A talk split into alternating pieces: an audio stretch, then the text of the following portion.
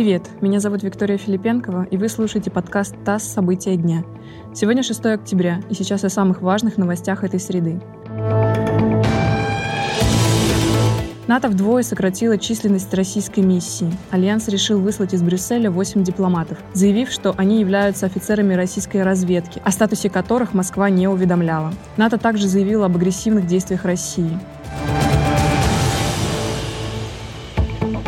Еврокомиссия допустила ошибку, свернув долгосрочные контракты и перейдя к биржевой торговле газом. Это стало одной из причин резкого роста цен на европейских энергетических рынках. Такое мнение высказал Владимир Путин на совещании по вопросам развития энергетики. Среди других факторов российский президент назвал быстрое восстановление экономики, снижение запасов газа в подземных хранилищах в Европе и сокращение выработки ветряной энергии летом из-за жары и безветренной погоды. Директор службы исполнения наказания Александр Калашников уволил четырех сотрудников ведомства по Саратовской области. Причиной стало опубликованное в интернете видео с пытками осужденных в тюремной больнице. Среди уволенных – начальник больницы. Возбуждено несколько уголовных дел, в том числе о сексуальном насилии, совершенном группой лиц.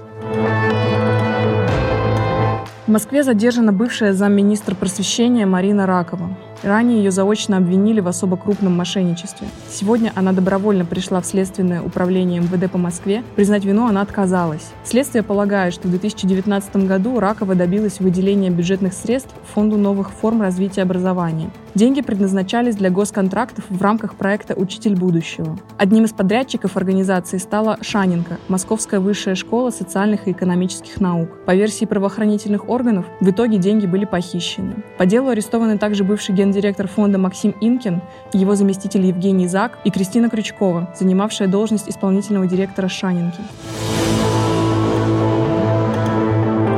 Нобелевскую премию по химии присудили за асимметрический органокатализ. Награду получили Бенджамин Лист и Дэвид Макмиллан. Нобелевский комитет отметил, что открытый ими метод значительно повлиял на разработку новых лекарств и сделал химию экологичнее.